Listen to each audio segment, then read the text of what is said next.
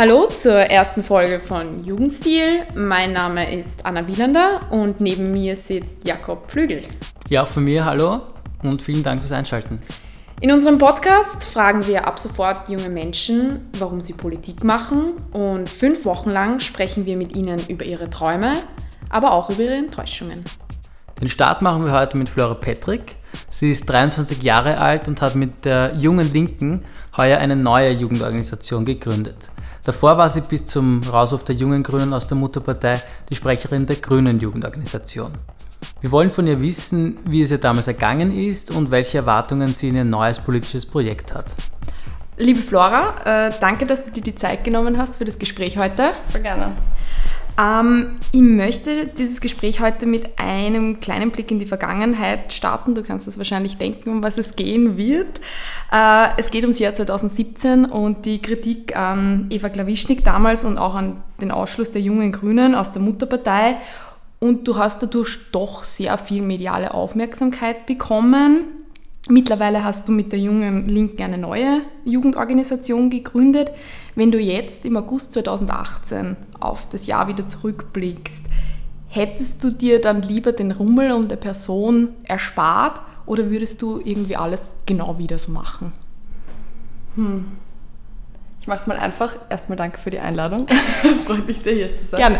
Ähm, ich glaube, wenn ich, das habe ich jetzt eh auch öfter den Sommer dafür genutzt, ein bisschen so einen Blick zurückzuwerfen, weil es halt schon das turbulenteste Jahr meines Lebens war, ungelogen. Und es war auch ein sehr unvorbereitetes Jahr. Also ich bin ja im Jänner zur Bundessprecherin gewählt worden der Jungen Grünen. Und da hat sich der Konflikt mit der Grünen Partei hat ja schon lange gebrodelt unter der Oberfläche. Wir haben ja auch schon lange Kritik daran geübt, dass die ein extrem verkrusteter Parteienapparat geworden sind, ganz weit weg von ihrer eigenen Basis, ganz weit weg von, von Visionen eigentlich, wo sie hinwollen und damit auch weg von jeglicher Zielgerichtetheit. Und trotzdem war es nicht absehbar, dass das irgendwie alles so kommt. Und natürlich ist nicht alles gut gelaufen an dem Konflikt und ich würde auch nicht meinen, dass ich quasi den, den Rummel um meine Person da jetzt irgendwie ausgekostet oder genossen habe. Er war ein bisschen ich glaube, war so eine Notwendigkeit, die mit diesem Austragen dieses Konflikts einhergegangen ist. Also ich hätte mir natürlich, ich freue mich, dass das der Beitrag war, den ich leisten konnte für die jungen Grünen, um halt unsere Kritik in die Öffentlichkeit zu tragen, nach dem Motto, jemand muss diese Aufgabe übernehmen. Natürlich finde ich es netter, wenn ich nicht irgendwie jetzt jeden Tag oder einmal die Woche irgendwelche unangenehmen Facebook-Nachrichten bekommen von Leuten oder sowas, die sich äh, denken, dass es mich jetzt interessiert, was sie von meiner Frisur halten oder so. Also es ist, gibt schon irgendwie Sachen, die dann angenehmer sind oder im, jetzt ist eh schon weniger, aber so im, im Wahlkampf, wenn man dann um vier in der Früh gerade von einer Geburtstagsfeier von einer Freundin am Heimweg in der U-Bahn sitzt und dann wollen halt Leute mit dir plötzlich politisch diskutieren. Das ist eigentlich total nett. Ich liebe politisch diskutieren, deswegen bin ich aktiv geworden auch. Aber ähm, nicht immer um vier in der Früh ähm, nach einer Geburtstagsfeier in der U-Bahn. Also ich würde sagen, man kann sich überlegen, wie man an diesen Konflikt anders hätte rangehen können. Aber ich hatte schon das Gefühl, dass es irgendwann mal mit der Partei krachen wird, war klar. Und dass es eben in diesem Konflikt rund um die Studierendenorganisationen war, rund um die ÖH-Wahl. Mhm. Das war dann halt, das war so quasi eher ein Symptom dessen, dass es schon sehr, sehr lang schiefgelaufen ist eigentlich.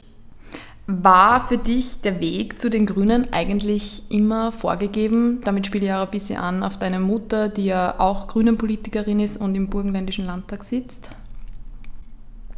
vorgegeben, nicht, ganz im Gegenteil. Also, weil du eben eine Familiengeschichte ansprichst, ist eigentlich lustig, weil meine Großmutter war bei der ÖVP aktiv, die war Gemeinderätin äh, in Wien, ähm, ist dann ausgetreten unter Schwarz-Blau, hat auch das Lichtermeer gegen das Ausländervolksbegehren mitorganisiert. Mhm. Ähm, was auch spannend ist, wenn man denkt, dass wenn eine Person heutzutage an einem Projekt arbeitet, das 300.000 Leute gegen Rassismus auf eine Demonstration bringt, dann ist die Person heutzutage nicht bei der ÖVP, sondern eine Linksradikale, so in der gesellschaftlichen Wahrnehmung. Aber meine Oma war bei der ÖVP und das war damals ähm, auch noch möglich. Da sieht man, wie sich die gesellschaftliche Debatte verschoben hat, glaube ich. Und meine Mama eben bei den Grünen. Und so war, so war es eigentlich schon immer so, dass in unserer Familie halt voll viel politisch diskutiert worden ist und divers diskutiert worden ist und dass auch so eine Diskussionskultur gegeben hat, so produktiver Streit quasi. Das war nicht vorgegeben, aber für mich war es dann im Burgenland das naheliegendste. Also ich bin, ich, meine Mama war da gerade erst frisch bei den Grünen, ähm, aber ich habe schon länger das Gefühl gehabt, okay, ich möchte mich wo engagieren. Ich habe das Gefühl, alles verändert sich eigentlich nur zum Schlechten und es wirkt so unaufhaltsam und ich habe mich so ohnmächtig gefühlt. Also dieses Gefühl von, ausgeliefert sein diesen gesellschaftlichen Entwicklungen und nichts dagegen machen können. In der Schule zu sitzen und zu wissen, hey, das könnte eigentlich alles ganz anders laufen mhm. gerade. Ich bräuchte jetzt nicht irgendwie diesen Frontalunterricht und diese Lehrerin, die es darauf anlegt, dass wir eh alle von unseren reichen Eltern Nachhilfe bezahlt bekommen, damit wir es irgendwie durch dieses elendige Schulsystem schaffen. Dieses Gefühl, in der Nacht noch mit dem Bus nach Hause zu fahren und irgendwelche Männer schreiende grindige Sprüche hinterher. Das, also dieses, dieses Ausgeliefertsein, dieses Gefühl, dagegen wollte ich was machen. Mhm. Und tatsächlich mal im, Burgenland dann zu den jungen Grünen gehen, die jungen der Grünen oder die Mitgründen, die gab es damals noch gar nicht, war so eh schon das, das Linkeste, was es damals gab im Burgenland. Also das war schon so ein bisschen eine aufsehenerregende Sache, da jetzt zu einer, zu einer grünen Jugendorganisation zu gehen. Das ist am Land sicher nochmal anders als in der Stadt, glaube ich. Mhm. Und war das dann aber für dich ein längerer Prozess oder hast du das Gefühl gehabt, es hat ein Momentum gegeben, wo du gesagt hast, jetzt mag ich mich politisch engagieren gegen die Ungerechtigkeiten, die du gerade angesprochen hast? Ich glaube, für mich war ganz stark der Aspekt, dass ich mich gemeinsam mit vielen anderen für etwas engagieren mag. Und dieser, dieser Moment, das ist, kam dann vielleicht erst, als ich herausgefunden habe, aha, sowas wie politische Jugendorganisationen gibt es ja. Also ich glaube, das war vorher überhaupt nicht Teil meiner Lebensrealität. ihr kennt es eh, im Land gibt es Tischtennisvereine und ich habe in Wien meinen Theaterverein gehabt und es gibt die Freiwillige Feuerwehr. Also man kann sich schon mit anderen engagieren und ich habe das Gefühl, das ist mir aber zu wenig. Ich möchte mich, ich möchte mich für was engagieren, das einen Unterschied macht im Leben mhm. von mir und von meinem Umfeld. Und das ist, zwar gab nicht diesen einen Moment, aber es gab schon den Moment, als ich gecheckt habe, aha, da, da gibt es Organisationen, wo viele Leute zusammenkommen, die auch den Anspruch stellen, mehr zu werden um gemeinsam die Welt zu verbessern. Als dann die jungen Grünen 2017 von der Mutterpartei ausgeschlossen worden sind, gab es da dann viele Diskussionen zu Hause beim Essen am Esstisch? Ja, aber die gab es vorher auch schon. Also natürlich ist es nicht, ist nicht leicht, so ein Konflikt, besonders weil sich die Medien sich dann auch dafür interessiert haben, ähm, aber wir haben davor auch schon diskutiert. Für den Konflikt zu Hause haben sich, haben sich die Medien interessiert? Ja, genau. Es gab okay. viele Anfragen. Es ist jetzt ein Porträt über meine Mutter und mich machen, mhm. weil wir immer gesagt das ist eine politische Debatte, gehen wir es politisch an und nicht familiär. Oder also so das ist ja, weil, ist ja spannend, sich politisch anzuschauen, wie gehen da zwei Logiken auseinander. Die Logiken einer, eines Parteienapparats, der sehr viel Wert legt auf, auf, auf Macht, auf Posten klarerweise so, aber dann halt eben unklarerweise irgendwann nur noch auf Macht und Posten Wert legt und die Logik eines ehrenamtlichen Freiwilligenapparats, der ganz, ganz viele Leute engagieren möchte und, und sich öffnen möchte. So. Und dass diese Logiken gekracht sind, ist eine spannende Debatte. Und wir haben immer den Medien gesagt, sowohl meine Mutter als auch ich, schauen wir uns lieber diese Konfliktlinien an, anstatt darüber mhm. zu reden, was eben bei, am Weihnachtsabend besprochen wird. Du hast jetzt schon das Wort Öffnung verwendet. Ich habe mir einige Interviews von dir angeschaut, eben aus dieser Zeit. Und da wiederholst du fast gebetsmühlenartig, dass sich die Grünen öffnen müssen. Du erklärst aber eigentlich nicht konkret, was du damit meinst. Also was wären konkrete Maßnahmen? Wie schaut deiner Meinung nach die Öffnung einer Partei aus? Ich glaube, die Öffnung einer Partei heißt hin zur Basis die Möglichkeit zur Partizipation zu bieten und zu ernsthafter Mitbestimmung. Und ich finde, das kann man sich ganz spannend anschauen am, am Parteiensystem, das in Österreich das eigentlich unmöglich macht weil das Parteiensystem in Österreich extrem autoritär organisiert ist. Zum Beispiel in Deutschland im Vergleich gibt es einklagbare Mitgliederrechte. Das heißt, wenn du Mitglied einer Partei bist, kannst du auch viel mehr Transparenz einfordern in deiner Partei. Das ist in Österreich kaum möglich. In Österreich sind das auch extrem, also jetzt nicht spezifisch die Grünen, die halt Teil dieses Systems dann immer mehr wurden, aber wo es schon in dem Parteiensystem in Österreich so angelegt ist, dass du extrem undemokratisch vorgehen kannst, zum Beispiel wenn die FPÖ einen Einzelfall hat, dann kann sie einfach autoritär von oben plopp die Person rausnehmen und Einzelfall gelöst. Ich meine, die ganze FPÖ Salzburg ist von einem Tag auf den anderen ausgewechselt worden von der Bundesparteispitze, als sie mit dem Scheuch unzufrieden waren. Wenn, also so, so kann sich die FPÖ sehr wohl um ihre, über ihre antisemitischen, rassistischen Ausrutscher, die eigentlich System haben, hinwegschummeln, indem sie so autoritär vorgehen kann. Genauso wie die Parteienförderung zum Beispiel. Wenn du daran denkst, es ist die zweithöchste Parteienförderung in ganz Europa, die wir in Österreich haben. Kein Wunder, dass dann solche Apparate so aufgeblasen werden an einem gewissen Punkt. Und mit Öffnung meine ich, dass man trotz dieses abgehobenen Systems schon als Partei die Möglichkeit hat zu sagen, na, wir wollen mehr werden. Wir wollen wachsen. Wir wollen nicht quasi in einem Elfenbeinturm abgehoben unter uns sein und Marketingstrategien ausprobieren, sondern wir wollen auch auf der Basis wachsen. Wir wollen in Bezirks- und Lokalgruppen gehen. Wir wollen da auch Geld reinstecken. Ich finde, dass die Grünen hätten machen können und sollen. Es, haben wirklich, sind wirklich viele gescheite Leute dabei. Ausbildung von Gemeinderätinnen und Gemeinderäten fördern. Das ist Öffnung. Auch Entscheidungsprozesse so organisieren, dass viele Leute daran teilhaben können. Und das heißt nicht immer, dass viele Leute daran teilhaben können, dass alle mitbestimmen können, aber dass man es transparent und demokratisch organisiert. Das war auch ein äh, starker Konflikt, hm, um den es in der Krise mit den Grünen gegangen ist. Da gibt es eine Studierendenorganisation, die im Konsens arbeitet, wo alle immer 100% einer Meinung sein müssen, damit was weitergeht. Und dann gibt es einige Leute in dieser Organisation, die sagen, wir wollen dann nicht mehr mit. Und dann werden die ausgeschlossen. Also das ist die Frage, wie, geht man mit, wie gehen wir noch mit Kritik um? Das ist auch eine Frage von, wie öffnet man sich hin zu Kritik? Unsere Kritik an den Grünen, die wir schon jahrelang geübt haben, ist nicht gehört worden, ist abgetan worden. Auch als wir zum Beispiel im Van der Bellen-Wahlkampf gesagt haben, wir unterstützen ihn, aber wir üben trotzdem Kritik an ihm. Man muss schon Sachen differenziert angehen. Wir fallen da jetzt nicht in Jubelstimmung aus ist es auch abgeprallt. Und die Frage ist, wie schafft seine Partei solche Räume für interne Kritik zu schaffen, damit vielleicht sowas dann gar nicht in der Öffentlichkeit ausgetragen werden muss. Aber die gab es bei den Grünen nicht. Das heißt, an einem gewissen Punkt gab es dann keine Möglichkeit, wenn du nirgendwo mehr Kritik üben kannst, wenn du nirgendwo gehört wirst, wohin gehst du dann, wenn du findest, politisch läuft da gerade was mächtig falsch? Wirst du vielleicht mit deiner Kritik, weil du doch, ich sage mal, sehr jung bist, nicht so ernst genommen, wie zum Beispiel wer der Beispiel 30 Jahre alt ist? ich habe schon immer wieder das Gefühl gehabt, dass mir vielleicht so begegnet worden ist. So jetzt die, die junge Idealistin, so irgendwie junge Frau noch dazu. Es spielt dann auch immer wieder eine Rolle, äh, besonders gegenüber älteren Herrschaften. Aber ähm, ich habe das Gefühl, man wird schon ernst genommen, wenn man zeigt, hey, ich habe einen Plan, wo es hingeht. Also das sind eben, das ist äh, das, da steht schon ein Programm dahinter, da steht schon, da gibt es konkrete Meilensteine, die man aufzeigen kann und sagen kann, in die Richtung soll es gehen. Und ich glaube, desto konkreter man auch in seiner Strategie wird und sagt, okay, das, deswegen kämpfe ich dafür. Nicht nur, ich möchte eine befreite Gesellschaft, sondern das ist der Weg, wie wir dorthin kommen, Stück für Stück und viel und auch zugeben können, okay, vieles weiß man nicht, aber vieles muss man ausprobieren. Da hören dann schon mehr Leute zu, auch wenn es manchmal ein Kampf ist.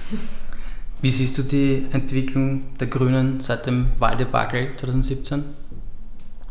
Nee, das, was du vorher auch angesprochen hast mit der Öffnung, ist halt jetzt was, wo man schauen muss, kriegen sie das jetzt halt gezwungenermaßen hin? Weil jetzt haben sie nicht mehr die Kohle, jetzt haben sie nicht mehr die Posten, auf die sie sich verlassen können. Jetzt sind sie, das ist das, was wir so oft von ihnen eingefordert haben, nämlich hin zur Basis, hin zur ehrenamtlichen Arbeit, weg von, von Postenschacherei, so an den Pfründen der Macht sich festklammern. Kriegen sie das jetzt hin, weil sie müssen. Ich habe eher das Gefühl, dass sie momentan sehr orientierungslos sind. Also ist meine Außenperspektive jetzt. Ich habe das Gefühl, sie wissen eigentlich nicht selbst, was ihre Existenzberechtigung ist und was ihre Legitimation ist. Warum gibt es uns als Grüne? Und ich glaube, solange du nicht weißt, wo du hin willst, dann kannst du nur falsch abbiegen, weil du hast kein Ziel. Aber glaubst du, dass sie zurückkehren werden auf Bundesebene? Das Finde ich schwer zu sagen. Ich glaube, sie werden in den anderen Bundesländern kämpfen, gerade auch in Wien um den Einzug. Ähm, ob sie es schaffen werden, kommt wirklich darauf an, ob sie sich darauf einigen können, zu welcher Vision sie hinwollen und ob sie auch, auch dabei realistisch sind und überlegen, okay, wen, wen können wir auf diesem Weg da eigentlich mitnehmen, wen können wir erreichen. Ich glaube, das ist ganz wichtig, weil solange man nicht die Frage beantworten kann, was ist die Notwendigkeit der Grünen, wann braucht es die gerade, solange sie sich nicht selbst beantworten kann, wird niemand sie wählen. Warum hat man das Gefühl, dass sich die Parteien im linken Parteienspektrum irgendwie nur gegenseitig bekämpfen, während die auf der rechten Seite eher Bündnisse miteinander schmieden? Hm. Ich weiß gar nicht, ob ich der Analyse so zustimmen würde. Hm, ich, ich würde nämlich, ich würde meinen, dass es momentan keine linke Partei gibt in Österreich, die Relevanz hat. Also vielleicht Kleinstparteien, aber es gibt keine linke Partei in Österreich, die den Anspruch stellt, Mehrheit, äh, Anspruch stellt, Mehrheiten irgendwie herzustellen. Und ich glaube, dass es tatsächlich dass das eher ein Problem ist, selbst wenn alle, die sich tendenziell links verorten, also ich weiß nicht, vielleicht ist jetzt irgendwie Liste Pilz oder sonst mhm. wer gemeint, die gerade eh ganz andere, andere Probleme haben, aber ähm, selbst wenn die sich alle zusammenraufen würden, wären sie immer noch nicht stark genug. Und das ist eigentlich das größere Problem. Also so viele reden immer darum, die Linke, die so zerstritten ist. Mhm. Und selbst wenn alle Linken Hand in Hand über Blumenfelder springen würden oder was eine gemeinsame Strategie hätten, wäre die Linke immer noch zu schwach. Und ich glaube, das ist auch ein qualitativer Unterschied zu dem, was uns bei Schwarz-Blau in den frühen 2000ern begegnet ist, dass damals ähm, die Mehrheit der Bevölkerung nicht einverstanden war mit der Regierung. Und das hat die Bevölkerung, und dass sie innerlich zerstritten waren, hat letztendlich auch die Regierung gekippt. Jetzt 2017, 2018, 60 Prozent haben die schwarz-blaue Regierung gewählt. Und das ist eigentlich, dass die Frage ist, wie, wie erreicht man diese 60 Prozent auch noch? Welche von den Leuten sagen, okay, mit denen kann man eh nicht mehr reden, aber wo sind die Leute, wo man sagt, okay, die, denen kann man noch die Vision von einer ganz anderen Welt aufzeigen? Weil ohne die wird es nicht gehen, solange die Rechten die Mehrheit haben. Aber warum ist ein linkes Bündnis zu schwach? Ach, ich glaube, es gibt, es gibt sehr viele Leute, die, die tatsächlich sagen, sie setzen sich für ein menschenwürdiges Leben ein. Sie wollen, die sagen jetzt nicht, sie sind links, aber die setzen sich dafür ein, dass alle, Leben, alle Menschen ein Dach über dem Kopf haben, dass die Menschenrechte eingehalten werden, so, die, dass, dass man gut, für ein gutes Zusammenleben so. Aber ich glaube, die bezeichnen sich nicht als links und ganz viele von denen ähm, sehen vielleicht auch noch nicht die Notwendigkeit, dass es eine linke Partei braucht. Und ich glaube, das wird aber in den nächsten Jahren immer stärker sichtbar werden, dass es momentan keine Opposition gibt. Ich glaube, viele von denen setzen noch die Hoffnung zum Beispiel in die Sozialdemokratie, wobei wir gerade jetzt sehen, dass es nicht einmal die Gewerkschaften schaffen, Dinge wie den 12-Stunden-Tag, wie jetzt die 50-Stunden-Woche für BuslenkerInnen, die nichts mit Freiwilligkeit zu tun hat, sondern im Kollektivvertrag steht, den die Fachgewerkschaften mit abgestimmt haben. Also so, dass, dass die da extrem kraftlos und innovationslos sind. Und ich glaube, das ist auch so unsere Aufgabe als junge Linke, als Jugendorganisation, diese Notwendigkeit einer linken Opposition oder einer Opposition, so, die in dem Fall eben eine Linke ist, notwendig zu machen. Du hast schon gesagt, laut dir gibt es keine relevante linke Partei. Du hast jetzt, und damit kommen wir eigentlich zu deinem aktuellen politischen Projekt, eine neue politische Jugendorganisation gegründet mit den jungen Linken und willst damit auch bei der, bei der nächsten Nationalratswahl antreten. Was sind eure drei zentralsten Forderungen? Also als junge Linke wollen wir nicht antreten, per se, das haben viele Medien so übernommen. Was aber schon wahr ist, was da drin steckt, wir glauben, dass es 2022 eine linke Partei im Parlament braucht. Und wir junge Linke wollen unseren Beitrag dazu leisten. Und wir wissen, dafür braucht es wesentlich mehr Leute und mehr Akteurinnen und Akteure, aber wir sehen uns so als eine Säule in dem. Und ähm, was war jetzt nochmal konkret die Frage? Also drei wichtigsten Forderungen. Ne? Ich glaube, es spitzt sich halt klar auf einen Sachverhalt zu und zwar, dass die Schere zwischen Arm und Reich in Österreich immer weiter auseinandergeht. Und das betrifft alle Lebensbereiche. Es ist schwierig, da so eine Einkaufsliste aufzuzählen, wenn man eigentlich sagt, wir haben 1,5 Millionen Menschen in Österreich, die armutsgefährdet sind. 22 Prozent aller jungen Menschen, aller Kinder leben, leben in armen Familien oder armutsgefährdeten Familien. Das ist extrem viel dafür, dass wir ein so reiches Land sind. Ich glaube, das achtreichste Land der Welt, wenn ich mich jetzt nicht täusche. Also das ist extrem viel. Und all, all diese sozialen Probleme werden durchgehend von der momentanen Politik verschärft. Und auch von, wenn man zum Beispiel sagt, schauen wir uns das Schulsystem an. Wenn im Schulsystem werden die sozialen Probleme nicht irgendwie auf, ausgehoben, sondern noch mehr verschärft. Was macht die Regierung? Sie führt noch mehr äh, absurde Maßnahmen zur Segregation ein, zum Beispiel Deutschklassen, in denen Kinder, die Deutsch können, von denen die nicht Deutsch können, getrennt werden, um so einen vermeintlichen Lernprozess zu starten wo alle Expertinnen sich nur den Kopf greifen können. Dasselbe, wenn wir uns die Mietpreise anschauen. In, allein in Wien sind die Mieten von 2016 auf 2017 um 4% gestiegen. In einem Jahr um 4%. Es ist, es ist absurd. All die, all die sozialen Probleme, die sich in dieser Grundfrage von wer ist arm und wer ist reich, wer hat das Geld und wer, wer arbeitet eigentlich für diesen, den, den, den Haushalt so in Österreich, ähm, wenn man sich das anschaut, das spitzt sich eben in allen Lebensbereichen zu. Und ich sehe es als, als unsere Aufgabe, das anzugehen. Und allein werden wir diese, diese absurde Schere nicht schließen können als junge Linke, das ist mir klar. Aber ich glaube, es ist, wir können die, die Perspektive stark machen, dass es auch im Parlament eine Vertretung derer braucht, die vielleicht keine Stimme mehr haben. Und das heißt, das Ziel ist dann schon die Gründung einer neuen linken Partei. Wer da wie relevant sein wird, ich glaube, das wird sich in den nächsten Jahren auch zeigen. Da hängt auch viel damit ab, was das gründet und bildet sich sonst, was passiert sonst in der politischen Landschaft. Da muss man, glaube ich, auch flexibel sein. Und ähm, ich würde jetzt nicht sagen, wir gründen per se eine neue linke Partei. Wenn das aber dann in dem Moment der richtige Schritt sein wird, dann werden wir uns auch werden wir uns dahinter klemmen. Also das ist, wenn, wenn sich bis dahin andere Sachen auftun. Werdet ihr die, die KPÖ unterstützen? Wir arbeiten ja mit vielen Parteien zusammen. Die KPÖ ist ja eine davon. Und bei uns sind ja auch viele Leute Mitglied bei den Jungen Linken, die kein, also die meisten haben keine Parteimitgliedschaft, dann passen bei der KPÖ Mitglied. Wir haben auch ein paar Leute, die bei den Grünen oder der SPÖ Mitglied sind. Also das ist äh, bei uns ja ein bisschen ein unabhängiger Verein. Die Frage ist dann auch, was wird die KPÖ machen? Wir stehen da eh in regem Austausch. Also ich glaube, die haben auch großes Interesse daran, dass eine linke Partei im Parlament sitzt und sind auch flexibel, was die Zusammenarbeit angeht. Vielleicht auch was die Namensgebung betrifft. Ist, ist der Begriff Kommunismus ein Problem, glaubst du, im Parteinamen?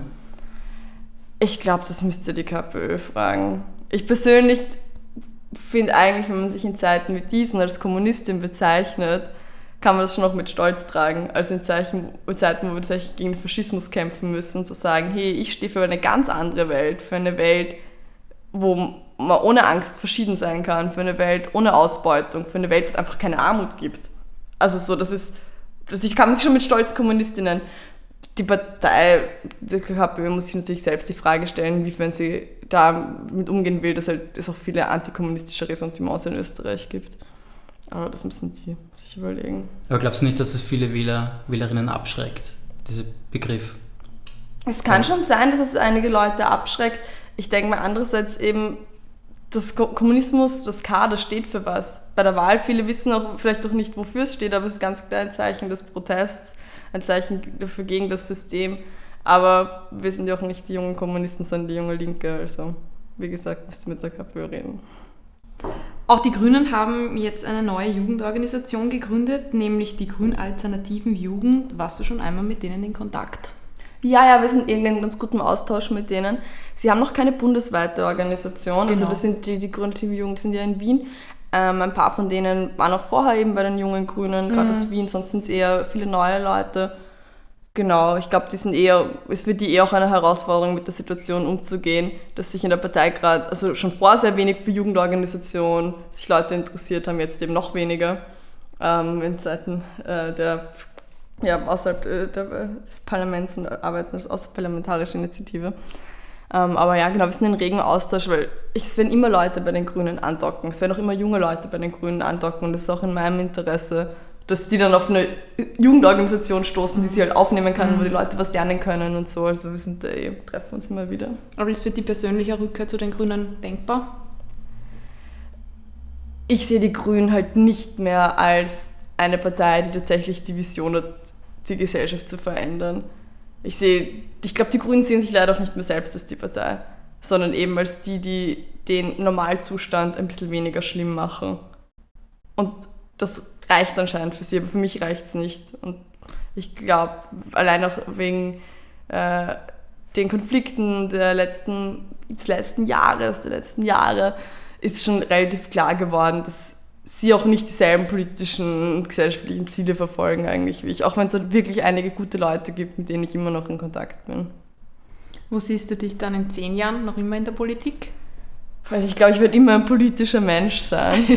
ähm, so eine Phrase, aber ich glaube es glaub tatsächlich, es ist auch ein Unterschied, glaube ich, den es bei den jungen Linken und auch früher bei den jungen Grünen und zu anderen politischen Organisationen gab. Wir haben immer gesagt, hey, politisch aktiv sein ist keine Jugendsünde. Und auch wenn es bei uns nur bis 30 dabei sein kannst, bei den jungen Linken bis 35, da läuft man nicht durch, powert sich aus, fühlt sich ein bisschen radikal und dann geht man zurück an seinen Schreibtisch und lacht über haha, die alten Jugendzeiten, wie man noch so wild war. Nein, man soll da was lernen in Jugendorganisationen und soll dann in die Gesellschaft wirken und ausstrahlen, was verändern.